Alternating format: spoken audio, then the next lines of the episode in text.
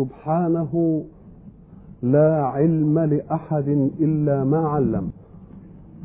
وصلى الله وسلم على سيدنا محمد أذن الخير التي استمعت واستقبلت آخر إرسال السماء لهدي الأرض ولسان الصدق الذي بلغ عن الحق مراده من الخلق. وبعد. فقد عشنا في الحلقة السابقة حول خواطر تفسير القرآن الكريم. وعلمنا أن القرآن سمي قرآنا لأنه يقرأ وسمي كتابا لأنه يكتب. وقلنا إن الحق جعل من جنود حفظ القرآن حفظا في الصدور وتسجيلا في السطور. وقلنا إن من علامات إنصاف الحق للخلق أن يديم لهم منهجه إدامة لا تدخل في اختيار البشر ولكنها فوق مقدورات اختيار البشر. إذا كنا نريد أن نعيش القرآن وأن نحيا الكتاب قلت إننا لا نطمع في أن نفسره لأن تفسير القرآن متروك للزمن إلى أن تقوم الساعة. وكل زمن سيتسع لتفسيره تفسيرا يتفق مع قضايا الكون كله. أما الأحكام التكليفية فلا تريد تفسيرا لأن رسول الله صلى الله عليه وسلم انتهى منها. لأنها أمر يتعلق به ثواب وعقاب. وأمر المتعلق به ثواب وعقاب يستوي عنده من أدرك عصر النبوة ومن يدركه قيام الساعة.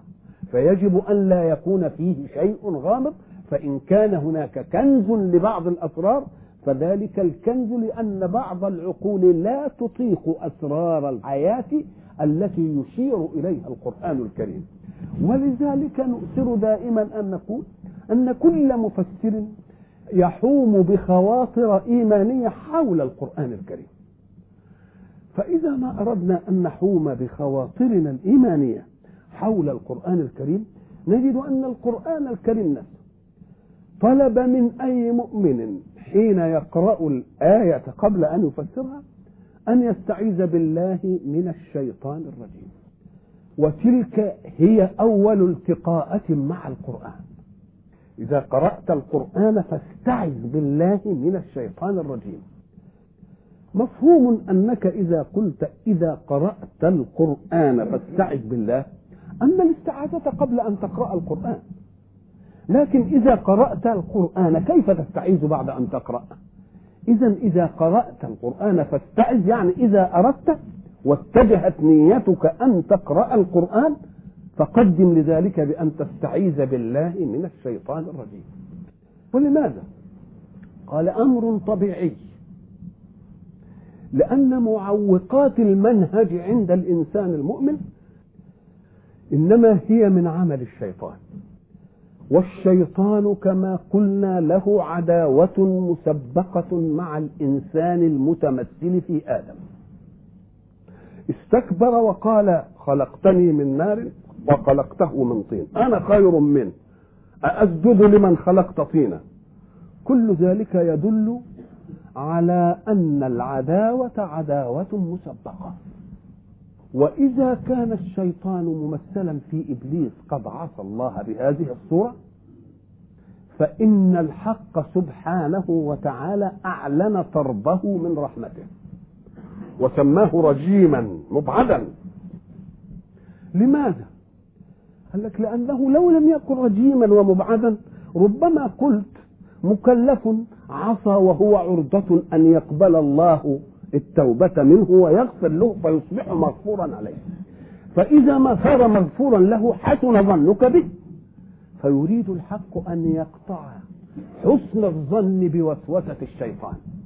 ليه؟ لأنه ليس عاصيا فقط وإنما عاص حكم الله عليه بأنه مطرود من الرحمة وعاص أخذ على عاتقه لأغوينهم أجمعين. ولكن انظروا إلى المنفذ الإغوائي عند إبليس. قال بعزتك لأغوينهم أجمعين. انظروا كيف جلال القسم حتى من إبليس. لم يجد أبدا منفذا إلى الخلق إلا بعزة خالقهم عنهم. ولو أن الخالق أرادهم جميعا مهديين لما استطاع الشيطان أن يتقدم ناحية. ولذلك استثنى وقال إلا عبادك منهم المخلصين اللي تريد أنت وتصطفيه ما يقدرش يبقى لي سلطان عليه. آه يبقى استدرك. اذا فقوله بعزتك كلمة بعزتك يعني عن خلقك. لو أردتهم مهديين ما استطعت أن أغوي واحدا ولكنك تركت أمر الهداية للاختيار. فالذي تريد أن تستخلصه لا دخل لي به. هذا أول صدق من إبليس. علم بعزتك يبقى عرف كيف يقسم. ثم قال أن طرق إغوائه ستنحصر فيما يأتي. قال له أنا لا أقعد لهم على طريق الشر لأن ذلك طريق الشر غير محتاج إليه. فأنا لا أذهب إلى الخمارة ولا إلى بيت الدعارة ولا إلى أماكن الكذا. أنا لا أذهب إلا مهابة الطاعة. هؤلاء هم الذين أغويهم أنا فيهم. ولذلك قال في الثاني لأقعدن لهم صراطك المستقيم. لما قالش هقعد على الطريق المعوج. لأن الطريق المعوج سالكه لا يحتاج إلى الشيطان لأنه شيطان. انتهت المسألة. لأقعدن لهم صراطك المستقيم. ثم شرح الصراط المستقيم وقال لك أنا حجلهم من الجهات الآتية. ثم لآتينهم من بين أيديهم. وإذا قيل من بين أيديهم يعني من أمامهم. ومن خلفهم أدي الجهة الثانية. وعن أيمانهم أدي الجهة الثالثة. وعن إيه؟ شمائله أدي الجهة الإيه؟ الرابعة. والجهات كما تعلمون ست. أين الفوق وأين التحت؟ إذا هو هيجي من أمام يجي من خلف يجي من يمين يجي من شمال. طب والفوق والتحت لم يذكر لهم مع أن الجهات ستة. لأنه يعلم جيدا كعهدنا بعلمه أن من تمثل الفوقية الإلهية والتحتية العبودية لا يتأتى له الشيطان أبدا. أنه يعيش في مستوى علو إلهي فوقي وحضيض عبودي تحتي. انتهى كل شيء. يبقى إذن الجهتين دول لم يأتي إبليس من جهتهم أبدا. إنما جاء من أين الجهات؟ من الأمام ومن الخلف ومن اليمين ومن الإيه؟ ومن اليسار. فوقية ما جاش تحتية ما جاش. ومن العجيب أنك إن نظرت إلى وافدات الإلحاد في كل عصر تجدها من هذه الجهات. يقول لك تقدمي ده رجعي وده يميني وده يساري. نقول لهم إحنا مش في واحدة من دول. لا إحنا تقدميين نسب إلى التحلل ولا إحنا رجعيين نصير إلى ما وجدنا عليه آباءنا ولا إحنا يمينيين على عرف العصر ولا إحنا يساريين على عرف العصر وإنما نحن أمة محمدية فوقية. كل أمورنا جاية من فوق. ولذلك علشان يطمئنك على إن كل أمورنا جاية من فوق بيطمئنك على أنك إذا ما خضعت لحكم لله فاعلم أنك غير خاضع لمساويك. إذا لا ذلة. ما دام أنت خاضع لأعلى منك وهو خاضع للي أنت خاضع له يبقى ما فيش إيه؟ فيش ابدا. ذلة ولا في ابدا. ولذلك الفوقية دي هي التي جعلت الله يختار الأمة الأمية ليجعل فيها آخر صلة السماء بالأرض. ويختار من الأمة الأمية برضه رسول أمي. معنى أمي يعني إيه؟ أمي يعني زي ما ولدته يعني لم يأخذ ثقافة من مساويه لا اتثقف على الشرق ولا على الغرب ولا أرى الفلان ولا أرى العلان. الحصيلة الثقافية بتاعته دي مش عند حد. هو أمي. يبقى كل اللي يجيبه معجز ومعجب. يبقى ده لأنه من فوق. اذا فالأميات شرف فيه. وإن كانت مهانة لأمثالنا. إنما هي شرف له بالك لو أن الأمة التي نزل فيها القرآن كانت أمة متحضرة كفارس أو الروم لقيل ارتقاءات حضارية وهبات عقلية وإصلاحات قام بها الناس ليقودوا حركة الحياة لأنهم كان. لا الأمة أمية ولا تعرف حاجة من دي خالص. يبقى اذا الأمية فيها جاية علشان تؤكد إيه؟ تؤكد صلتها بالسماء وأنه ليس للأرض فيها أي دخل. فما دام ليس للأرض فيها أي دخل واللي قال القرآن برضه أمي ما عندوش أي دخل؟ يبقى اذا الكلام كله جاي منين؟ يبقى إن حرمه بالأمية من معطيات عقول البشر فقد وصله بالعلوية التي تعلم البشر. يبقى إذا اطمأننا على إن ما فيش حد هيجيب. لأن إذا جاء بشر بقضية ربما يأتي بشر فيتفوق بقضية أخرى. وهكذا شأن الارتقاءات الوثبيه للعقل. واحد بيخترع حاجة وبعدين الثاني يتزيد ويفهم فمن الجائز أنها إذا كانت من بشر يجي واحد ثاني يقول له لا أصلها مش من بشر. أصلها مش من بشر. ده أمي. وهم يعلمون أميته. والأمة أمية. إياك أن تقول بعد ذلك إن الأمة الأمية دي انتفضت انتفاضة كده في العالم وبعد ذلك نشرت إصلاحاتها وجعلت العالم كله مقود لها. نقول له لا ده أصلها مش من عندها. كله جاي منين؟ من العلو اذا ما دام الشيطان قد قال لاغوين ولاقعدن لهم صراطك المستقيم ولآتينهم من كذا ومن كذا ومن كذا يبقى الشيطان مصر على أن يغوي. ليه؟ قال لك ولماذا يكون هو العاصي الوحيد؟ ليه يكون هو العاصي الوحيد؟ ما دام عصي وحصلت له الحكاية دي. أما قال لك وليه ما كل ما يبقاش إيه؟ عاصي يقول ربنا سبحانه وتعالى لم يترك له هذه المسألة. وفي فرق بين معصية ومعصية. إحنا قلنا في بعض الحلقات إن آدم عصي والشيطان عصي. إيه الفرق بين معصية هذا ومعصية ذاك؟ ما هم الاثنين عصي. قال لا فيه فرق بين معصية في القمة ترد الأمر على الآمر. تقول له لا ما كانش لك حق تأمر نسجد أنا ما اسجدش لده وفي ثاني معصية تقول الأمر صح والتكليف حق ولكني ضعيف النفس لم أستطع أن أحمل نفسي على المنهج. يقوم يقول له ربنا أنت عصيت في دون القمة. تقوم تتلقى كلمات تتوب إلي فأستقبلك. إبليس عمل الناحية الثانية. إذا فإبليس مصمم على الإغواء. وإذا امتنع عليه خلق في معصية ينقله إلى معصية أخرى. يذهب إليه من الباب الذي يريحه. إذا وجد إنسان متشدد في ناحية من لبقته إنه ما يعافرش وياه. يسيبه بس يروح لحتة ثانية. ولذلك تجد هذا هو الفارق بين معصية يوحي بها الشيطان ومعصية تصر عليها النفس. عشان ما نظلمش الشيطان في كل حاجة. فإذا نفسك حدثتك بمعصية ووقفت عند المعصية ولا تتلحلح عنها فاعلم أنها من النفس. لأن النفس تريد المعصية من هذا اللون فقط. يمكن واحد ما تقدرش ترشيه بمال الدنيا. لكن واحدة بنظرة واحدة فلما يجي الإنسان يلاقي نفسه واقف عند معصية مخصوصة يلحلح نفسه برضه تقول له هي دي يبقى دي من النفس. لأن النفس تريد صاحبها عاصيا على لون خاص يحقق لها شهوة. لكن إبليس ليس كذلك. إبليس يريد المؤمن عاصيا على أي شكل من أشكال المعصية. فإن عز عليه في باب من أبواب المعصية يترك له إيه؟ بابا آخر من أبواب المعصية. وما دام الشيطان رجيم مبعد. كلمة رجيم دي تحذير من الله.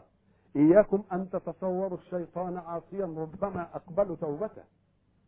فتنخدعوا بما يزين لكم. أبدا. ده خلاص. فصل فيه.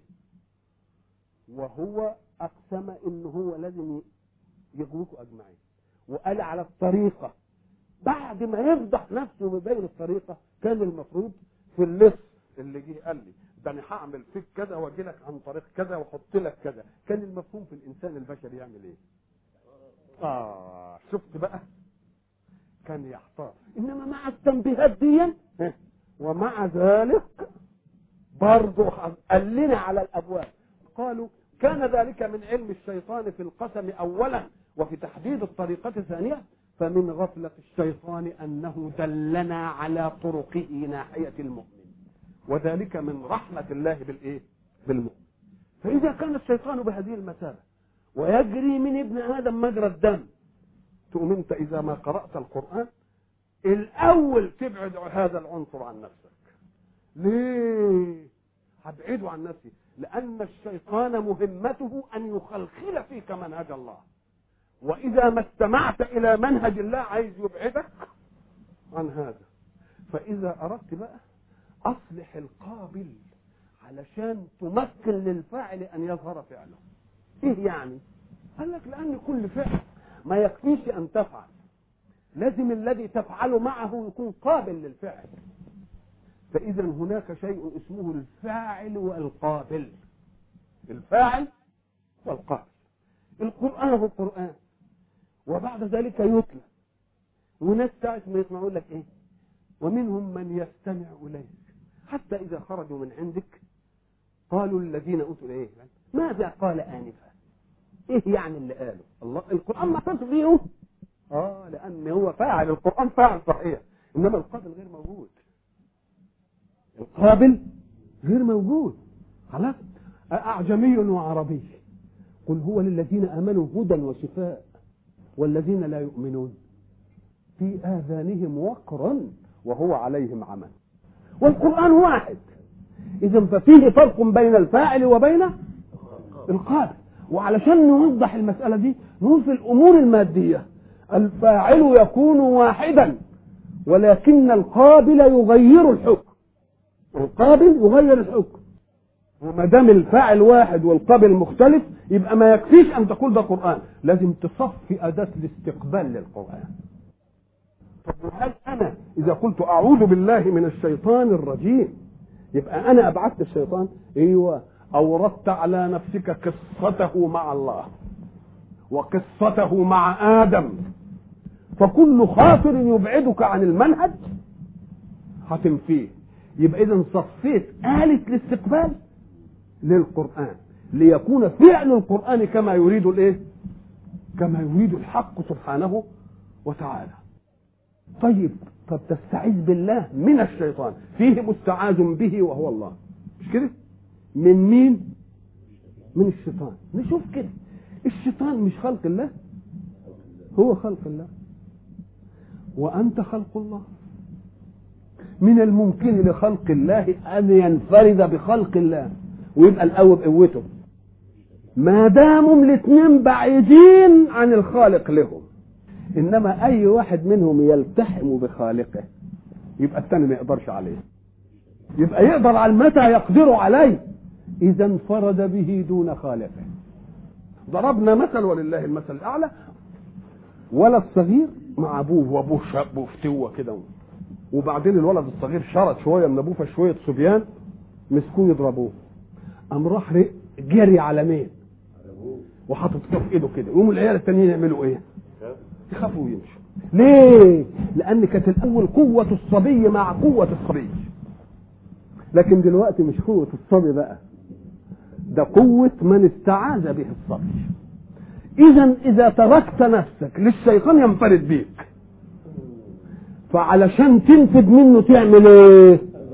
تستعيذ بالله اللي خلق الشيطان. يقوم ده يروح منع لك العملية من إيه؟ من أولها. ولذلك حين تجد قوما مع قوم دول مؤمنين دول كافرين مثلا نقول له إن ظل المؤمنون موصولين بربهم محال أن يهزمهم الكفار. إنما إمتى يهزموهم؟ إذا اتطرفوا بعيد عن ربنا. حين يتطرفوا بعيد عن ربنا يبقى تيجي هنا الإيه؟ تبقى القوة والقوة بقى. تبقى تيجي الإيه؟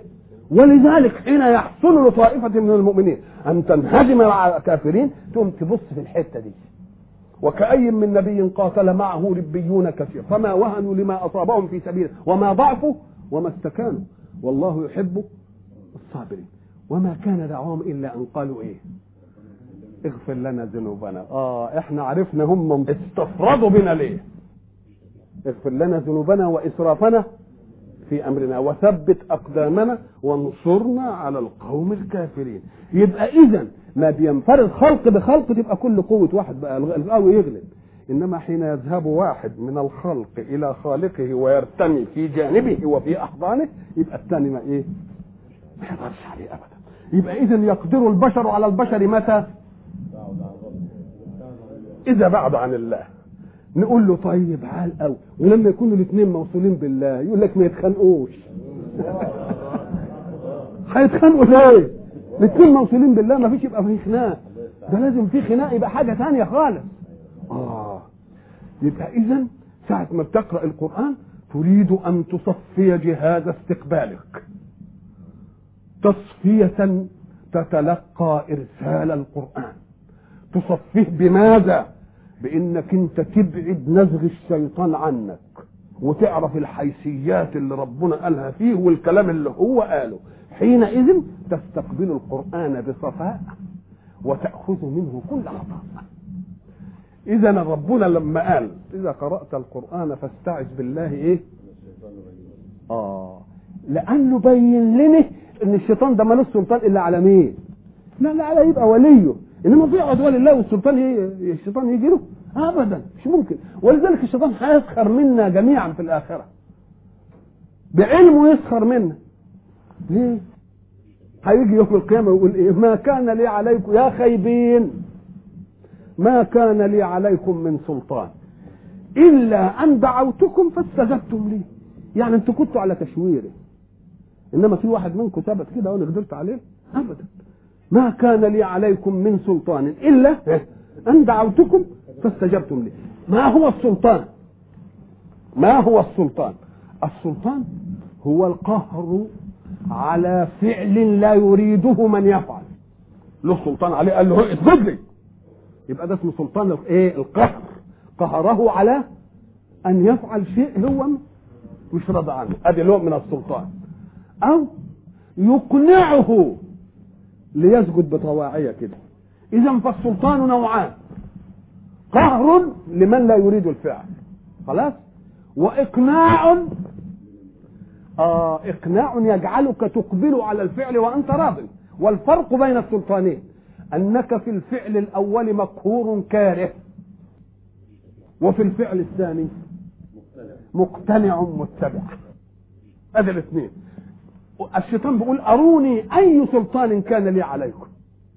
لا أستطيع أن أقهركم على عمل لا تريدونه وليست عندي حجة. أقنعكم بها بأنكم تعملون. إنما المسألة خيابة منكم. ما كان لي عليكم من سلطان إلا أن دعوا. إنني دعيتكم كده؟ فرحتم مستجيبين لي. يعني المسألة مسألة إيه؟ مسألة سهلة علي أهو. تبقى أنتم اللي خايبين. وهكذا شأن من اتبعوا واتبعوا. استبرأ الذين إيه؟ من الذين اتبعوا برضه. أم الذين اتبعوا انغاظوا تقولوا آه لو أن لنا كرنا فنتبرأ منهم كما تبرأوا منا.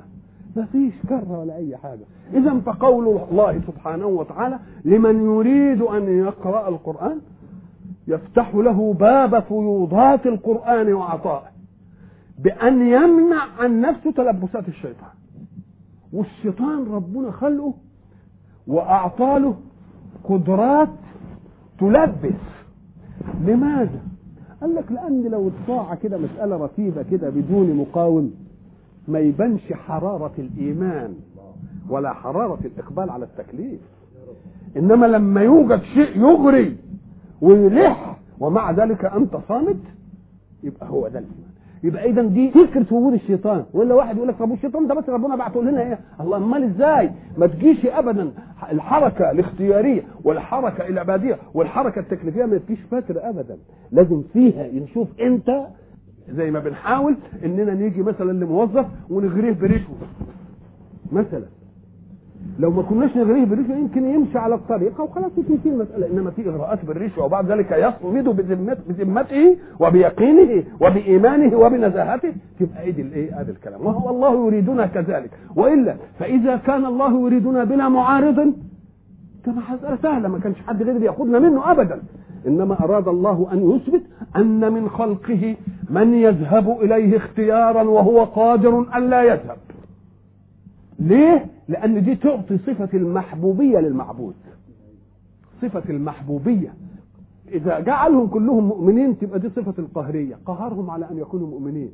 يبقى صحيح ثبت له صفة القهر والقدرة. إنما ما ثبتتش له المحبوبية. هو عايز المحبوبية دي اللي تخليك أنت قادر أن لا تطيع ومع ذلك ومع ذلك تطيع.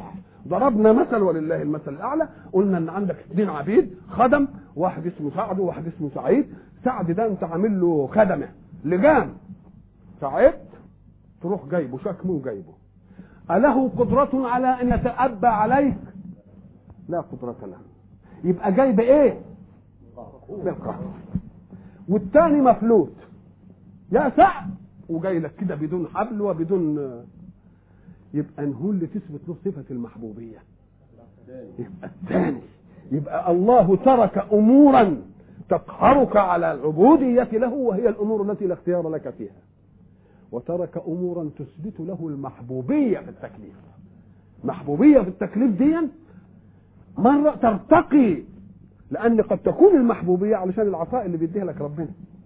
كلنا عايزين كده برضه عطاء وعايزين الجنة وعايزين نتنعم وعايزين مش عارف إيه. يقول لك برضه اللي يجي اللي, يجي لي على دي اديها له. مش هضن له. إنما اللي يجي لي على حتة تانية برضه اديها له.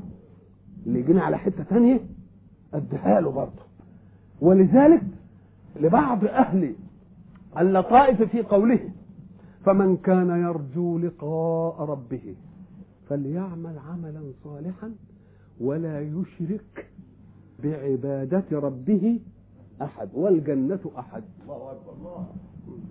ما هو قال ومن كان يرجو جنة ربه لا ده لقاء ربه الأنس باللقاء يبقى الذات. يبقى أنت كنت بتعمل للذات مش بتعمل للعطاءات وآثار الذات. لا اللي بيعمل الجنة هياخدها واللي بيعمل لما هو فوق الجنة يبقى هياخدها. ولذلك في الحديث القدسي أولو لم أخلق جنة ونارا؟ أما كنت أهلا لأن أعبد؟ يعني لازم كنت أخلق جنة و... وده اللي بقى العدوية قالت كده كده قالت رابعة كلهم يعبدون إيه؟ من خوف نار إلى آخره. ولذلك هي قالت اللهم إن كنت تعلم أني أعبدك طمعا في جنتك فحرمني منها. وإن كنت تعلم أني أعبدك خوفا من نارك فأدخلني فيها. أنا بعبدك لأنك تستحق أن تعبد. يبقى إذا الحق سبحانه وتعالى لما يجي علشان نقرا القرآن يقول صف نفسك من ليه؟ لأن الخلق حين تقيس أفراد الإنس ببعضهم وتقيس جنس الإنس بجنس الجن تجد فوارق في العطاءات. البشر منا كأناس أفراد مستويين في أننا إنسان وإنسان. إنما كل واحد منا عنده فرص مش عند الثاني كذلك الجنس من الجن عنده فرص مش عند الثاني إزاي؟ أما قال لك لأن لما تيجي تشوف مثلا إن ربنا خلق الإنسان من طين وخلق الجن من نار العناصر اللي تكون منها لها تأثير. هل أنت وأنت مخلوق من طين؟ يعني من من المادة إياها دي. إذا ما جاءت مثلا تفاحة وراء الجدار أيتعدى طعمها لك؟ لا. طب إذا جاءت جمرة من نار وراء جدار أنت جالس إليه. تتعدى. يبقى إذا نفدت من الجماد ولا لا؟ كذلك الجن اللي هينخلق من نار يبقى له خصائص أشف وألطف من خصائص الإنسان. لكن برضه الإنسان ربنا مديله أشياء. إزاي؟ قال لك أهو العنصر القوي اللي تميز ببعض عطاءات ده أنا أستطيع أنت الأدنى منه في هذه أن أمكنك منه وأجعلك تسخره ويبقى خدام لك. الله. اذا المسألة مش بالعنصر. ما بتستفيدش مواهبك من العنصر. ده بإرادة المعنصر آه. بإرادته. ما تقولش ده ده من جنس أعلى يبقى له خصائص أعلى. يقول لك لا هخلي الجنس الأدنى ده هو ولذلك إيه؟ وأنه كان رجال من الإنس يعوزون برجال من الجن. يجيبوهم يخدموهم. بس اسمعوا فزادوهم رهقا ما يفتكروش إنهم لما خدوا فرصة أكثر من أفراد جنسهم. وبقى عندهم حد يدي لهم حاجات ويعمل لهم أشياء إنهم هيبقوا أحسن حال من فاقد هذا الشيء. بل يفضلوا تعبانين طول عمرهم. يبقى إذا العنصر اللي هم خدوه زائد في تكافؤ الفرص ما كانش سبب سعادتهم. كان سبب شقائهم. وأنه كان رجال إيه راها كويس من الإنس. يعوزون يبقى خدوا فرصهم بقت فرصهم أقوى. مش كده؟ طيب ريحوهم في الدنيا؟ لا زادوهم رهقا. الله.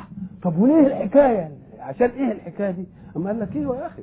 لأن الذي يصنع التوازن في أي مجتمع. ما هو؟ التوازن في أي مجتمع لا يصنع إلا إذا تكافأت الفرص. تفضل القرية آمنة مطمئنة. وده خايف من ده وده خايف من ده. أنا خاف أضرب واحد قلم لا يجي ابني ويضربني قلم مش كده ولا لا؟ يبقى تكافؤ الفرص مخلينا إيه؟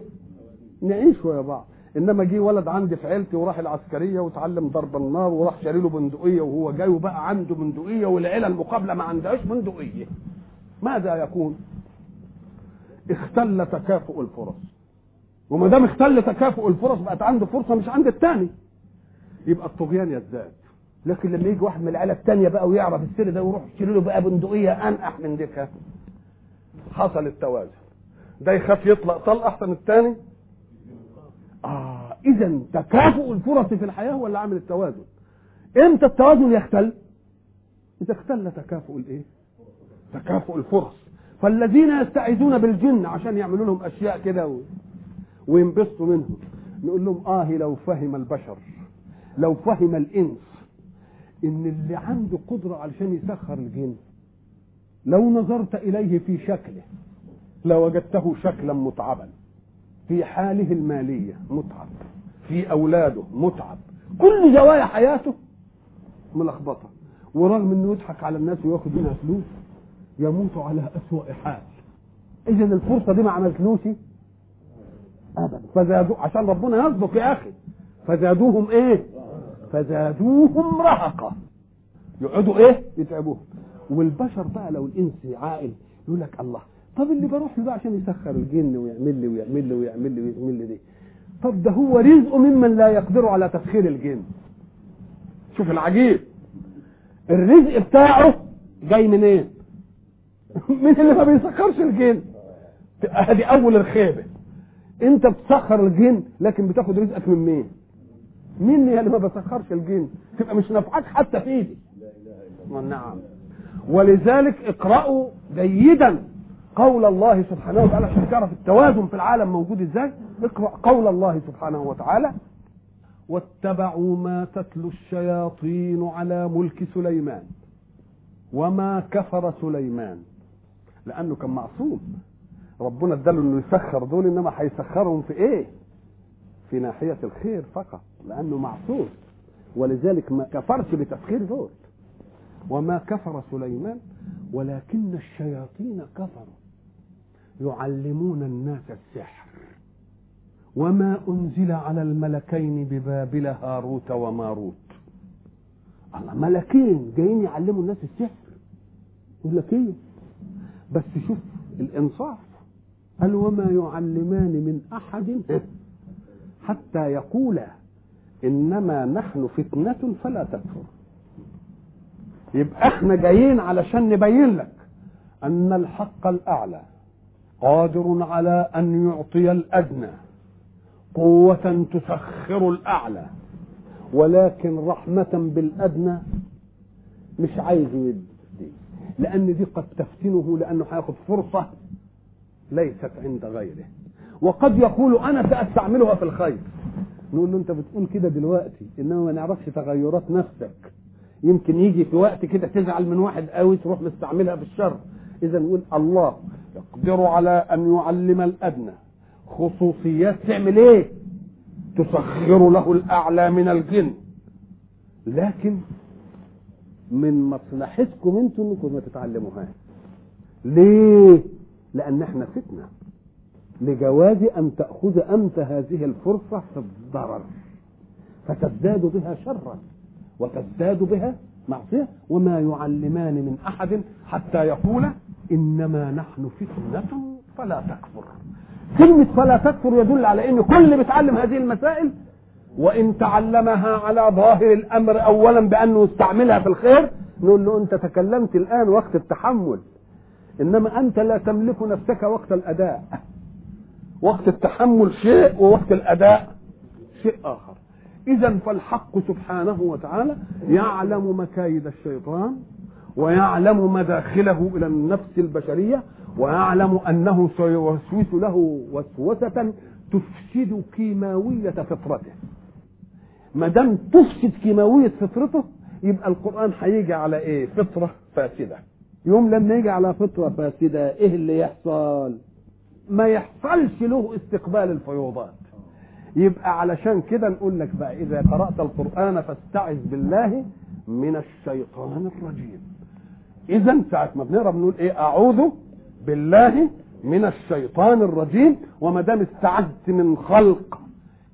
إلى خالق لا يجرؤ الخلق. مجرد سماع هذه الكلمة الشيطان يسمعها منك يعرف أنك تنبهت إلى من يغيثك منه وما دام أنت تنبهت إلى من يغيثك من الشيطان الشيطان يخنس. لأنه إذا ذكر الله إيه؟ خنس. إذا ذكر الله خنس. يبقى اذا قول الله إذا قرأت القرآن فاستعذ بالله من الشيطان الرجيم ليؤدي القرآن مع جهاز استقبالك صفاءات الإرسال. وبعد ذلك تكون لا سامعا بشرا يتكلم ولكنك تكون سامعا لله يتكلم. ربنا بيتكلم. إما إذا قرئ القرآن فاستمعوا له وأنصتوا ليه. ليه؟ لأن ربنا اللي بيتكلم. انت ما بتشوش على واحد اللي بيقرأ مش هو اللي بيقرأ. ولذلك مرة قلت في حلقة إن سيدنا جعفر الصادق رضي الله عنه وكان أبصر آل بيت رسول الله بأسرار القرآن. يقول ان مفزعات الحياة عند الإنسان إيه؟ الخوف الغم والهم خوف المكر بك تعلق آمالك بالدنيا. مش هي الحاجات دي كده؟ الخوف الغم خوف المكر بك والكيد من الناس لك. تعلق آمالك بالدنيا. هذه العناصر بتاعت الله. فسيدنا جعفر الصادق لأنه قرأ القرآن مستعيذا بالله من الشيطان الرجيم فألهمه الله أسرار فيوضات كتابه. هو يقول كده يقول عجبت عجبت لمن خاف. عجبت لمن خاف ولم يفزع إلى قول الله سبحانه حسبنا الله ونعم الوكيل. شوف الدقة الأدائية. فإني سمعت الله بعقبها يقول. مش قرأت ولا سمعت فئن لا. سمعت الله بعقبها يقول فانقلبوا بنعمة من الله وفضل لم يمسسهم سوء. أسأل الله سبحانه وتعالى أن يجمعنا إلى لقاء آخر. السلام عليكم ورحمة الله.